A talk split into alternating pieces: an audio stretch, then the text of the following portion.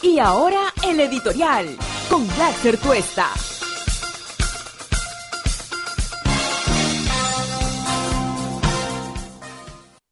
Vamos a comenzar eh, planteando lo que ayer ha sido ya un pedido formal al Tribunal Constitucional para que éste pueda incluir el testimonio de Jorge Yoshiyama o la declaración o la manifestación de Jorge Yoshiyama, el sobrino de Jaime Yoshiyama, y Jaime Yoshiyama, como ustedes saben, ha sido una figura central en el queiquismo en los últimos tiempos, no solo jefe de plan de gobierno, secretario general de Fuerza Popular, sino también candidato junto con Rafael Rey a vicepresidente en la elección del 2011, donde perdieron por primera vez, el 2016 perdieron por segunda vez. Una persona muy allegada a Keiko Fujimori y que según las versiones de Barata y de varios otros colaboradores eficaces. Y además de todo lo que se ha podido compilar y recoger en torno a cómo fue no solo la entrega de un dinero para la campaña,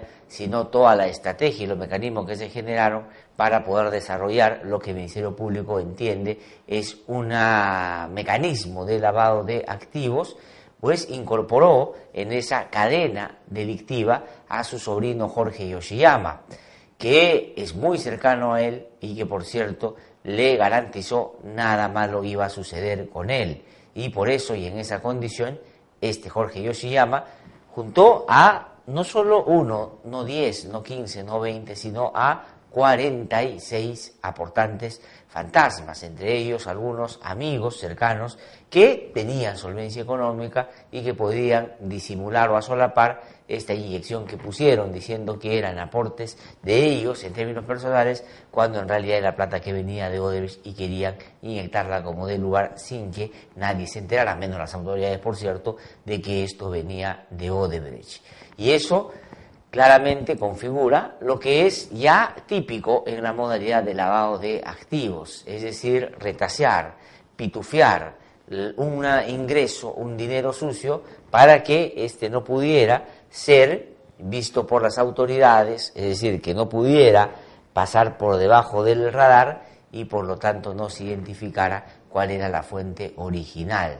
Ese sobrinísimo del señor Jaime Yoshiyama pues en un apremio serio con la justicia, porque éste empezó a no solo preguntarle, sino a demostrarle que él era parte de una organización criminal, empezó a hablar. ¿Y qué cosa dijo? Que efectivamente su tío le dio 800 mil dólares que venían de Odebrecht y contó toda la eh, modalidad. Pero también ha dado a conocer en su declaración y ha juntado algunos elementos que pueden ser probatorios y significativamente eh, importantes para determinar que lo que dice es verdad, porque sólo así puede caminar hacia una colaboración eficaz y tener algún beneficio, que Keiko Fujimori sabía de que esta plata venía de Odes, que Keiko Fujimori lideró esta organización delictiva que se produjo para eh, generar el acto de lavado de activos. Y en tercer lugar, le garantizó que con el manejo y control que tenía el Poder Judicial y el que estaban ya avanzando en conseguir en el Ministerio Público,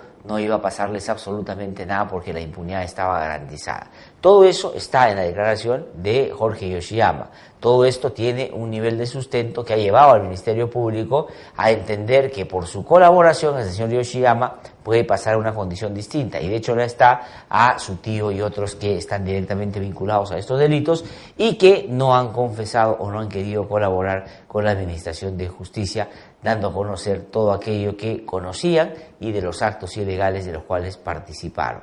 Entonces, esta testimonial, esta manifestación, esta declaración apareció cuando en el Tribunal Constitucional, de manera muy célere, de manera muy entusiasta, el señor Ernesto Blume eh, mandó una ponencia. Ponencia además que él hizo a propósito de tomar una decisión contraria a lo que había sido el sentido común del Tribunal Constitucional de cómo es que se procede cuando llega un caso y cómo se distribuyen entre los magistrados. Él quiso apropiarse, él quiso tomar, él quiso hacerse cargo, él quiso liderar, él quiso manejar el caso de Keiko Fujimori y lo consiguió y terminó haciendo una ponencia que duda cabe, como habíamos dicho aquí en más de una oportunidad, para favorecer a Keiko Fujimori. Ayer en la entrevista que tuvimos con el fiscal Rafael Vela, él dio una serie de elementos que dan cuenta de que Keiko Fujimori está muy vinculada a la materialización del edito y por otro lado a toda la línea de obstaculización de la justicia, que es lo que en primer orden el Tribunal Constitucional tiene que ver.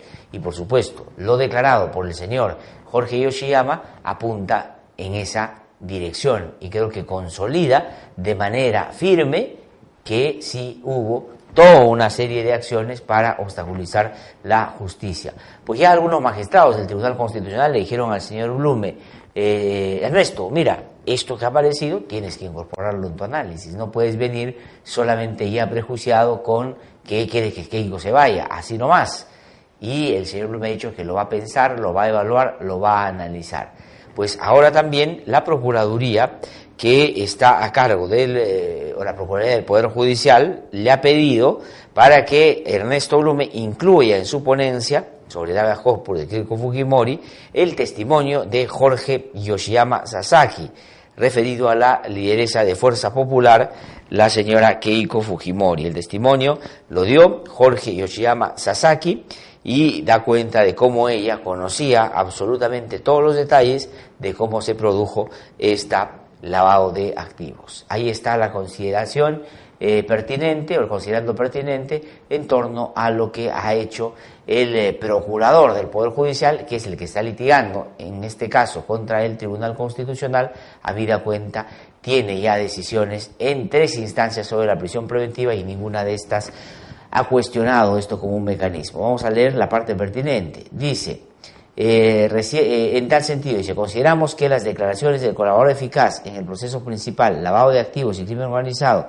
hechas públicas en recientes días, sería una prueba importante que eh, para desvirtuar la tesis de la defensa que Fujimori que, comillas, eh, esta no conocía el origen de los fondos de financiamiento, su campaña electoral y que ella no tuvo ninguna coordinación con César y Nostroza. Dichas declaraciones deben ser consideradas, habla de las declaraciones de Jorge Yoshiyama Tanaka, al ser sobrino de quien fuera jefe de la campaña electoral, consideramos que dichas declaraciones, entre comillas, van a generar un impacto fuerte en el proceso de lavado de y la criminal seguido contra Keiko Fujimori porque se sujeta al postulado de nuestra defensa técnica al señalar que la lideresa de la organización política acusada de criminal tenía pleno conocimiento de todo lo que pasaba. Es decir, el señor Blume no le queda otra que por lo menos tomar en consideración, en serio, eh, este pedido, porque se lo han hecho sus colegas del Tribunal Constitucional, a los que puede, digamos, llevar a pasear al parque, pero si hay un pedido formal de una de las partes en el proceso,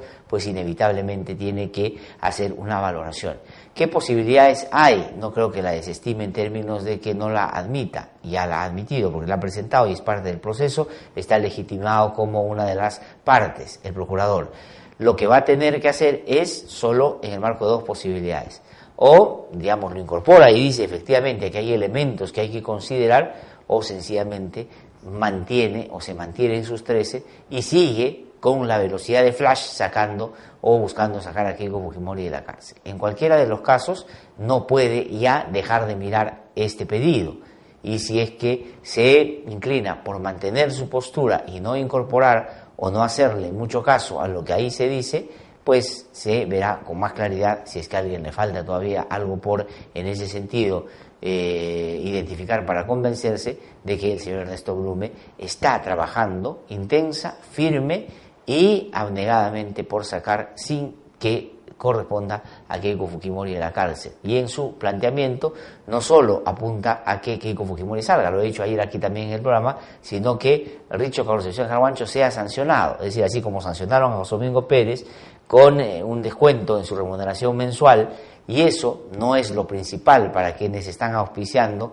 esa idea o tienen ese objetivo, no, es sumar una serie de sanciones para que al final sea descalificado, sea suspendido y por lo tanto se caiga la lucha contra la corrupción. Porque aquí no podemos engañarnos y nosotros no podríamos mentirles. Si es que José Domingo Pérez, Rafael Vela salen de ese caso, pues se caen, no solo por el conocimiento que tienen del mismo, un fiscal o una fiscal que recién llegue le tomará tiempo empaparse de todo lo que se ha conseguido y de cómo se ha venido trabajando, y en segundo lugar ellos en términos personales han participado en todas las negociaciones, en todas las conversaciones, en todas las tratativas, conocen el detalle del acuerdo y si no están claramente esto se caería. Y ese es el objetivo. El objetivo no es que le descuenten a José Domingo Pérez que si bien es cierto, pues lo va a afectar, porque es una persona que vive de su trabajo, como cualquier persona de bien en un país como el nuestro, sino es ir sentando, poniendo banderías para venir con la estocada final después y sacarlo del caso, lo que terminaría siendo, sin lugar a duda, un golpe de los corruptos a la lucha contra la corrupción en la idea de que ya están pisándoles los talones. Esto es una noticia importante, me parece que es sumamente relevante que eh, el Tribunal Constitucional tome en serio. Ahora, imaginemos que Blume no lo quiere hacer, porque yo creo que él tiene ya metido, se ha tatuado, digamos, en algún lado del cuerpo que no es tan visible, aunque a veces sus relaciones públicas darían cuenta de que es ya el ímpetu, y muchas veces el inconsciente le está ganando, de que Keiko tiene que salir de la cárcel. Pero hay otros seis magistrados, dos que probablemente jueguen a la ronda con él para tratar de cumplir con ese objetivo, pero la mayoría, me da la impresión, podrían, junto con otros elementos, pero sumados este de la declaración de Jorge Yoshiyama, inclinarse en un sentido diferente y hacer lo que corresponde, es decir, validar lo que el Poder Judicial no ha cuestionado en ninguno de sus momentos, ni menos en ninguno de sus términos. José Domingo Pérez, para seguir en el análisis sobre este caso, ha declarado ayer en el proceso penal por el caso de eh, Chávarri. Nos lo contó ayer aquí Rafael Vela, a él le toca ir hoy día a declarar, tiene que ir a manifestar o a reafirmarse en todos los perjuicios que generó la decisión nefasta y por cierto los corruptos habían creído que con eso se acababa la lucha contra la corrupción de sacar a José Domingo Pérez y a Rafael Vela cobardemente además el último día del año próximo ya a las celebraciones del año que llegaba. Y la gente prefirió pasar el año nuevo eh, respaldando a los fiscales en la sede del Ministerio Público y condenando y rechazando este encargo que el señor eh, Chávarri había cumplido, cumplido perdón, con tanto empeño que le habían planteado claramente Keiko Fujimori, Alan García, y lo que querían era traerse abajo a estos dos fiscales, traerse abajo el acuerdo y probablemente con eso ellos iban a estar en una situación no solo judicial distinta, sino políticamente fuertes para devolverles el favor a, devolverle favor a Chávarri y brindarlo como hicieron en el Congreso de la República. ¿Qué eh, perjuicio hubo en torno a esta decisión? Pues se puso en duda el acuerdo, se demoró en suscribir, las declaraciones que estaban previstas de Jorge Barata para los días siguientes se tuvieron que postergar y con eso los corruptos ganaron algo de tiempo. Y se demoró unos meses lo que el Ministerio Público ya tenía pensado en obtener muy rápidamente y avanzar en estas pesquisas, en estas investigaciones. Entonces sí ha tenido un efecto concreto y eso es lo que hoy día se está discutiendo en sede judicial y el juez Núñez Julca va a determinar si es que hay o no responsabilidad de el señor eh, Gonzalo Chávarri o Pedro Gonzalo Chávarri. Claro que la hay, porque él, según el propio Ministerio Público, no solo era un operador de los cuellos blancos del puerto, sino tenía en ese punto muy concreto un nivel altísimo de aversión por todo lo que se había a esas alturas descubierto, de quienes terminaron siendo sus patrones, sus jefes, porque él sin duda no da ni para titiritero, sino para un títere en ese aspecto. Esa fue la condición a cambio del evidente blindaje. Están así que estaba relacionado Chávarri con eh, los fujimoristas, que dos elementos muy concretos, lo que ha hecho Jorge llama es central, que decían que ya había tratativas con ellos, y en segundo lugar, imagínense ustedes, el abogado de Pedro Chávarri, el señor Carlos Mesía, hoy día es parte de la lista de Fuerza Popular al Congreso de la República. Evidente, ¿no es cierto? Porque a Carlos Mesía no lo pusieron de abogado de Chávarri por sus conocimientos legales o constitucionales, sin lugar a duda, porque ahí va de menos sino por sus relaciones políticas y porque ya lo estaban proyectando para meterlo en la única lista posible en la que podría ser aceptado, que es al lado de los impresentables de Fuerza Popular, sin lugar a duda. Entonces, ahí está. El fiscal José Domingo Pérez eh, declaró después de esta eh, manifestación que dio reafirmándose, por cierto, en lo que significó este acto vil y lamentable para la lucha contra la corrupción que ejecutó el señor Pedro Chávez, pero le salió el tiro por la culata porque la movilización ciudadana, sumado a su poca eh, valentía, por supuesto, para mantener inclusive lo que le habían encargado, terminó haciendo que revirtiera esta decisión. Y hoy día él es digamos, el alias fiscal supremo, pero en la práctica es un investigado por ser parte de una organización criminal y por encubrimiento real, que en un funcionario del Ministerio Público es doblemente grave. No solo porque encubrir un acto delictivo ya es grave, sino que lo haga alguien que debería perseguir el delito, que es un fiscal, sobre todo cuando este era fiscal de la nación. Ahí está. José Domingo Pérez declaró y dijo que no puede eh, eh, acusarlo de haber dado, esto es en el marco de una sanción que le han hecho, que es bastante curiosa también, no sorprendente, no este, rara, porque están pasando estas cosas en el Ministerio Público, pero burda, absurda, sino hasta, digamos, eh, totalmente fuera de la realidad. ¿Qué cosa es lo que le imputan al señor José Domingo Pérez? Haber dado declaraciones políticas.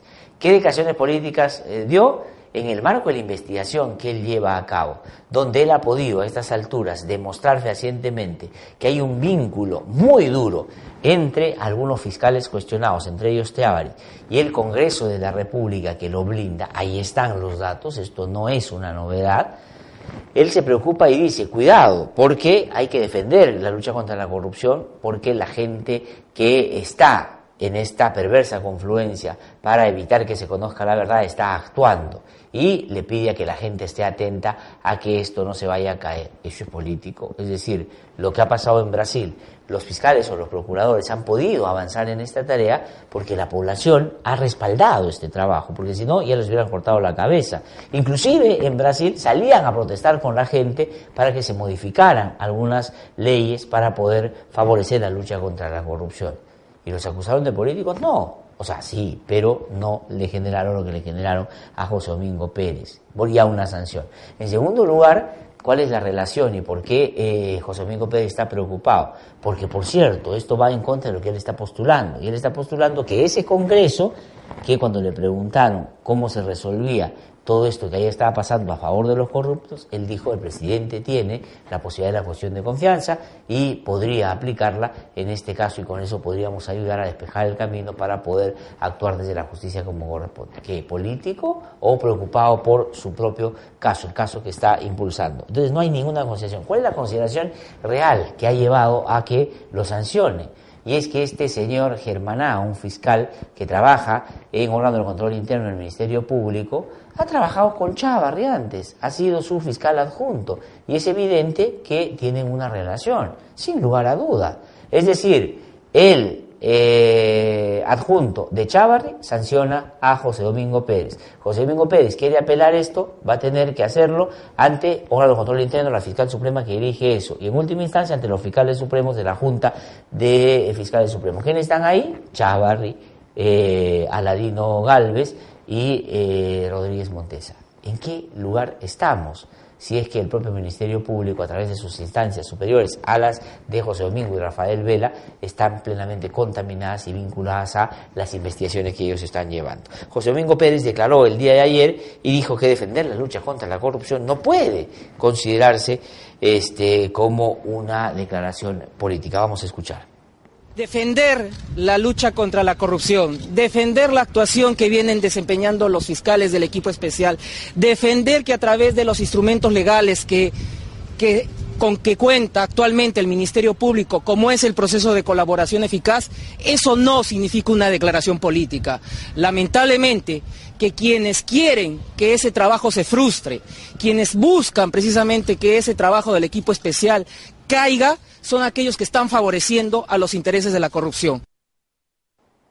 Claramente, yo coincido absolutamente con lo que dice José Domingo Pérez. También él ha manifestado que, como corresponde en una sociedad democrática, él va a apelar esta decisión porque la considera injusta. Vamos a escuchar.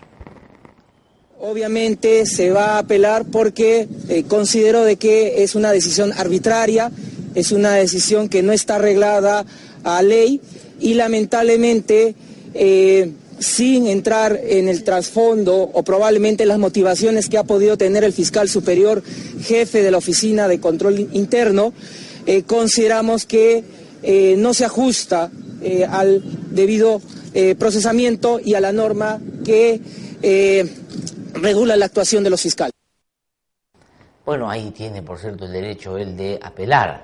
El asunto está si es que quienes van a revisar el caso en una segunda instancia eh, están revestidos de independencia o apariencia de independencia para eh, no hacer prevalecer algún nivel de animadversión o de interés particular que tienen por el caso y sacarle y cortarle la cabeza a José Domingo Pérez. Esto último es evidente. Si tú tienes un caso que estás sacando adelante y quien va a resolver en una instancia superior es el principal acusado en ese caso que tú estás llevando, digan ustedes si no hay un evidente conflicto de intereses. Pero eso es lo que quieren hacer, justamente para eh, conseguir lo que han venido hace bastante tiempo impulsando, que es la impunidad para ellos y de pasadita para los que durante todo este tiempo los han blindado. Y en ese sentido, y para seguir en la misma línea, sobre este copamiento, esta clara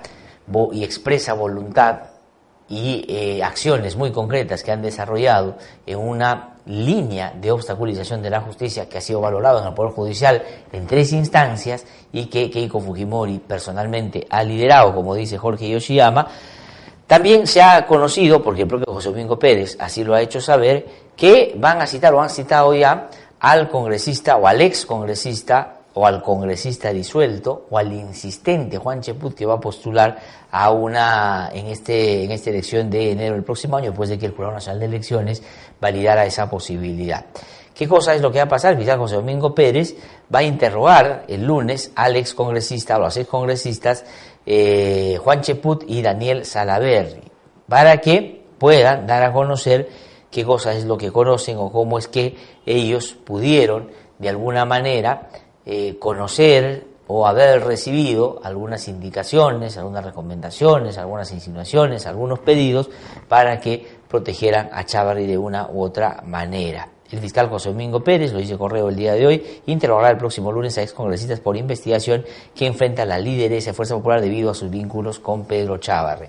Y Juan Cheput se ha arañado. Juan Cheput ha dicho que no entiende y la verdad, él cada vez que hay asuntos que tienen que ver con la justicia, se pone más ingeniero y se hace el desentendido y se hace como el que en realidad no capta la idea. Pero para que él pueda, y otros que junto con él han estado en los últimos tiempos soboneando y acercándose al Fujimorismo con la clara voluntad e interés de que seguramente los lleven a la mesa directiva, sin entender que las lealtades del Fujimorismo son, digamos, eh, eh, no existen, las buenas intenciones y las lealtades, no salvo que estén relacionadas, porque quienes consideran ellos son importantes para su estrategia, pues no se materializó, no se logró. Al final terminaron cambiando a Juan Cheput por Pedro Olaichea, que ha sido ad hoc para lo que, por cierto, han querido. Pero Juan Cheput dice, ¿por qué me van a citar? Este señor por dichos, por oídas, me va a citar a mí, me hay la impresión de que su apreciación tiene que ver con dos cosas. Una, porque se fue de lengua y ahora no sabe cómo, digamos, moverse en el ámbito fiscal cuando le pregunten por aquello. Y lo segundo es que está un poco nervioso. Pero ¿qué cosa es lo que el fiscal José Domingo Pérez, y con razón me parece que debe preguntarle? Según las declaraciones que se le atribuyen a Juan Cheput dio en una radio, él dijo que le ofrecieron ser presidente del Congreso o tener, digamos, en ese sentido, una posición privilegiada en el Parlamento si es que él se portaba bien o tenía una posición favorable al señor Pedro Chávarri.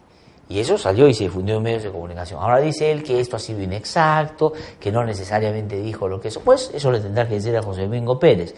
Pero si es que por lo menos insinuó eso, es legítimo, es necesario, es obvio que José Domingo Pérez le pregunte. ¿Cómo no le van a preguntar si el señor Cheput dice, oye, a mí me ofrecieron esto a cambio de esto, y eso que, digamos, eh, le ofrecieron, eso, o, eso que le pidieron, tiene que ver con un caso con uno de los actores protagónicos de todo el caso que ha armado el señor José Domingo Pérez, que era esa colisión de justicia donde Chávez tuvo un papel protagónico, ¿cómo no va a ser relevante? ¿Cómo no va a ser importante? Que vaya nomás y que declare lo que tiene que declarar el señor Cheput. En el caso de Salaberry, por cierto, también en la declaración de Jorge Oishiyama aparece que Keiko Fukimori le dice, ya eh, Salaberry, Daniel, está coordinando con el señor eh, Chávez y lo hacen, digamos, de manera disimulada para que esto no se conozca. Eso también lo tiene que explicar. Si es no, es no. Si es sí, es sí. Si es no, o mejor dicho, si es sí ellos tratan de decir lo contrario y el Ministerio Público logra tener o obtener algunos elementos más bien que contradicen lo que ellos pueden decir, ahí se pueden meter en problemas. Pero si dicen la verdad, no hay ninguna cosa de que preocuparse. Esto es bien importante también. En el ámbito de lo que ha pasado eh, sobre la política ya de cara a las elecciones del al proceso electoral que se va a desarrollar el 26 de enero, el presidente Martín Vizcarra ayer se ha pronunciado sobre este tema ha dicho que respetan la decisión del Jurado Nacional de Elecciones, pero hace un llamado, que creo yo debería ser compartido por todos y todas en nuestro país, de que hay que revisar y hacer un esfuerzo por analizar a los candidatos. Ha dicho, bueno, los partidos políticos pueden poner a quien sea, pueden poner en algunos casos a los peores, a los más impresentables, a los más vergonzosos, cosa que en algunos casos está sucediendo, por cierto. Pero es la población, e insisto yo también en ese punto de vista, que la gente tiene el poder del voto y ahí sí todos somos exactamente lo mismo. Y en ese sentido, yo creo que somos más los que queremos cambios en el país que aquellos que quieren mantener los privilegios que hasta ahora han tenido. Por lo tanto, lo que ha dicho el presidente Vizcarra, creo que hay que prestarle bastante atención. Vamos a escuchar. Y entonces hagamos el esfuerzo, elijamos bien, los partidos políticos nos van a dar un menú de alternativas. Finalmente, ¿quién decide? No decide el partido, decide el pueblo con la elección. Hagamos el esfuerzo de que el Congreso que elijamos todos los peruanos este 26 de enero garantice una participación y a congresistas comprometidos con todo el Perú, comprometidos con la lucha contra la corrupción, comprometidos con las grandes reformas. Así que de ustedes depende y así tendremos instituciones sólidas. El presidente de la República se ha efectivamente pronunciado sobre lo que ha determinado el Jurado Nacional de Elecciones y, por cierto, hace bien el presidente como corresponde además, no podría ser de otra manera, de que esto se va a respetar. Ha dicho que van a respetar la decisión del Jurado Nacional de Elecciones de eh, que puedan postular los parlamentarios del Parlamento, los parlamentarios disueltos, como les han puesto ya en el arroz más periodístico. Vamos a escuchar qué dijo el presidente de la República. El Jurado Nacional el día de ayer ha determinado que los congresistas que han terminado sus funciones el 30 de septiembre ante la disolución constitucional del Congreso eh, pueden postular. Obviamente, ha habido opiniones también del propio gobierno que no está de acuerdo, pero somos respetuosos de las instituciones, respetamos la decisión del Jurado Nacional de Elecciones. Finalmente es el pueblo el que a través de las elecciones tiene que determinar quiénes son los futuros congresistas. Pero eso, punto de vista es muy peligroso porque son 25 los congresistas que están pensando... Pueden ser 25, pueden ser 50, pueden ser 100, pero finalmente el soberano es el pueblo y es el que elige a sus autoridades y ellos elegirán el nuevo Congreso y yo estoy seguro que lo van a hacer de manera adecuada el poder ciudadano, es decir, cuando, y eso aquí lo hemos ya mencionado en reiteradas oportunidades, hay altos niveles de confrontación, lo que se podría llamar como choque de trenes o de poderes, y la política es incapaz de resolverlo en el marco del diálogo, porque la beligerancia y eh, la manera burda como por lo menos el Congreso de la República se movió en el país en los últimos años impedía esa posibilidad, pues lo que la Constitución en nuestro país y en otras también habilita es que se pueda recurrir al pueblo, al voto de la ciudadanía para que resuelva ese problema y eso le da una legitimidad además indiscutible y eso es lo que ha pasado después de la disolución del Congreso de la República, pues lo que correspondía era convocar estas elecciones. Pero ¿qué cosa es lo que ha pasado en los partidos políticos? ¿Han hecho un esfuerzo por poner a los mejores? Es decir, Marta Chávez es lo mejor que tiene el fujimorismo, probablemente sí es su perspectiva. Usted no tiene que seguir ese análisis, usted lo que tiene que decir es si quiere regresar a la vergonzosa y dramática y terrible eh, corrupción y eh, ruptura institucional de los 90. Marta Chávez lo expresa y lo reivindica y es feliz diciendo que todo lo que hicieron los 90 es lo que había que hacer. Si usted quiere un Congreso con esas características, digamos, el Congreso de Ciura, de Espichán, de Marcenaro, donde daban leyes de amnistía para los violadores de derechos humanos, donde la señora Marta Chávez decía que los estudiantes de la cantuta se autosecuestraban, donde validaban, digamos, el fraude electoral, donde decían que no había intercepción eh, Fujimori, donde lavaban al señor Vladimiro Montesino, pues vote por la señora Marta Chávez. ¿Cómo no? Ponga la presidenta del Congreso, claro que sí. Yo no creo que la gente mayoritariamente quiera eso. Si usted quiere, digamos, tener un Congreso de la República donde los que vivieron bajo la sombra de Alan García y lo protegieron, incluyendo inclusive sabiendo que estaba seriamente comprometido con la corrupción y era un paradero final de la corrupción, era el terminal de la corrupción en el Perú y que vergonzosamente, como ha dicho su propio compinche, el señor Nava, recibía plata vergonzosamente en loncheras, vote por el señor Mauricio Mulder. Claro que sí, y tengamos un congreso, digamos, de fantasmas de los 90 y chaleco de Alan García, como no, pónganlo usted, si así quiere, vote por el TAPE, vote por la lonchera, usted tiene su legítimo derecho a hacerlo. Creo que la mayoría de la población piensa distinto. Si usted quiere tener, digamos, como parte del Congreso alguien que su propio gobierno tuvo que sacar porque estaba comprometido en conflicto de intereses, como el señor Omar Chejá, pues hágalo si quiere tener ese Congreso de la República. Tiene usted el derecho. Pero después no se queje y después no diga qué vergüenza, cómo llegó ahí el señor Becerril, cómo llegó la señora Beteta, cómo llegó. Llegó porque hay gente que votó por eso. Entonces, y así revise todas las agrupaciones políticas y busque a los mejores. No se deje llevar por aquellos que han puesto, o si usted quiere, por cierto, una versión modosita de Marta Chávez, que fue la causante principal de la crisis política en los últimos tiempos en el Congreso, porque mandada por Keiko Fujimori trató de boicotear todo avance en la lucha contra la corrupción, vote por la señora eh, Rosa Bartra. Claro, si usted quiere que el Congreso sea una especie de car wash donde le lavan la cara a los que después resultan corruptos, y frente a alguien que sí dice que puede estar en la corrupción y que tiene un partido que se llama Solidaridad Nacional, pero oportunistamente cuando te votan de uno vas corriendo a ese partido, vote por la señora Rosa Bartra, ¿cómo no? Claro que sí. O si usted quiere, digamos, alguien como la señora Vilcatoma, ¿no?